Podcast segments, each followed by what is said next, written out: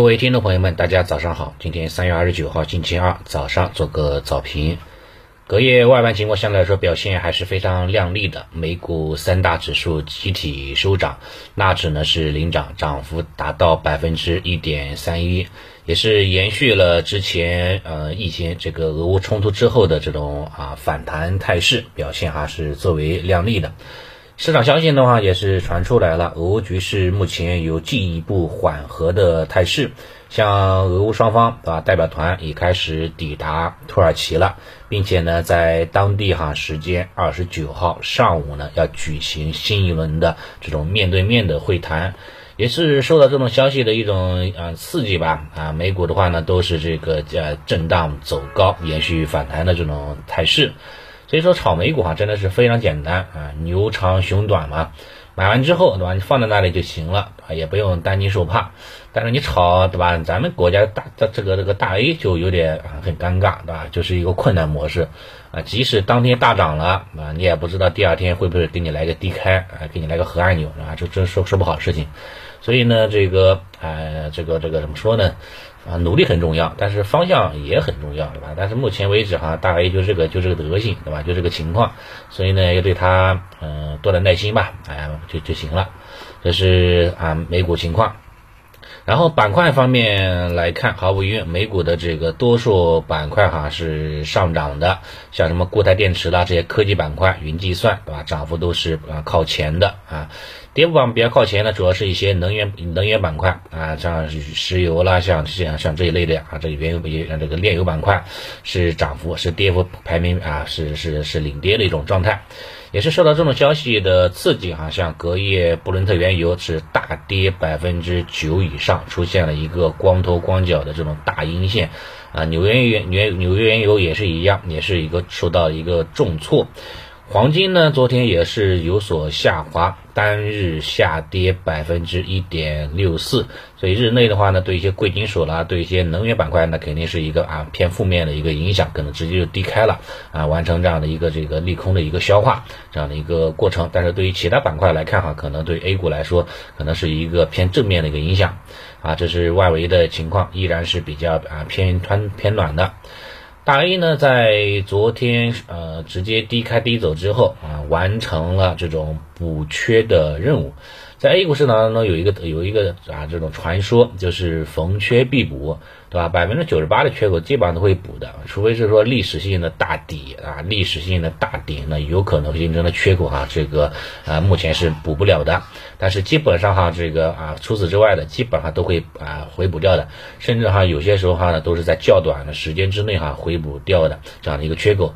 上沪指也是一样，探底回升，短期的风险哈有所解除了，下方哈也是在夯实这样的一个底部当中，现在处于一个磨底的阶段。上方压力位毫无疑问三二五零附近，这个压力位也是之前通道线的下轨阻力位，在这个位置可能要稍微啊这个磨几天几天，然后哈再选择是不是能不能啊形成放量突破啊这个继续走高的态势，那上方的空间可能就会打开啊看到三千四百点，这对是这这对后市哈就是走一步看一步。啊，就是沪指这一块，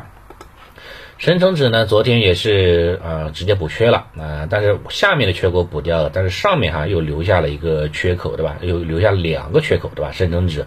所以说，从从这个两个缺口的角度来看，既然下面缺口补掉了，那上面的缺口是不是也要补掉呢？这个这个补缺的概念还是比较大，对吧？尤其是昨天的这个缺口，对吧？这个这个在近期应该就要就要回补掉了，对吧？之前这个三月初的这个缺口啊，后面也会补掉啊，只不过稍微稍微耗的时间哈，稍微啊稍微长一点而已啊，深圳值。创指呢，跟深成指类似啊，昨天也是出现了一个下跌的低开的一个缺口啊，这个缺口哈应该啊不出意外会在本周之内哈会完成这种补缺的一个动作。目前呢，创指是走出了收敛三角形的态势，下降趋势线压着它反弹的这种高度，这种支撑线呢又又啊又又稍微抵抗一下它这种探底的这种空间幅度，所以整体来看啊还是在这个区间之内震荡，上方压力位大概是。是在两千七百点附近啊，是这个位置是一个强阻力位。这个位置如果说能够形成有效突破，那么后面的这个趋势的反转啊，很可能就到来了啊。这是这是重要的压重要的阻力位，到时候可以关注一下，这是阻力位。短期来看，这两天可能还是继续震荡啊，然后下半周哈再去啊进行发力啊，再进行尝试这种反弹修复，这是指数层面。然后板块概念方面来说，昨天的话呢，依然是题材股哈，还是啊领涨的，主要是一些地产基建，对吧？是处于一个领涨的呃这个方向，呃表现也是里面的个股哈，也是让人很兴奋，对吧？像天宝基建是走出了九连板啊九板的这样一个行情嗯走势，另外像其他的像阳光城。对吧？阳光城的话呢，也是继续哈，这个走出了这样的一个呃八天，对吧？七板这样的一个态势啊，像什么中国国贸啦，四天三板，对吧？像这个信达地产啊，也是五天四板。地产股哈，在昨天白天呢，肯定是这个市场当中最靓的仔了。但是在昨天夜里哈，是是不是是有有两个雷啊出来了？一个是融创啊，融创说是它的年报暂时出不来了。啊，这个确实是是会有波折，对吧？你出不来的话呢，是那肯定就是这个，对吧？就是盘久生变嘛，对吧？就是说这个久则生变嘛，啊，会会有一定的影响的。第二个什么呢？第二个就是阳光城，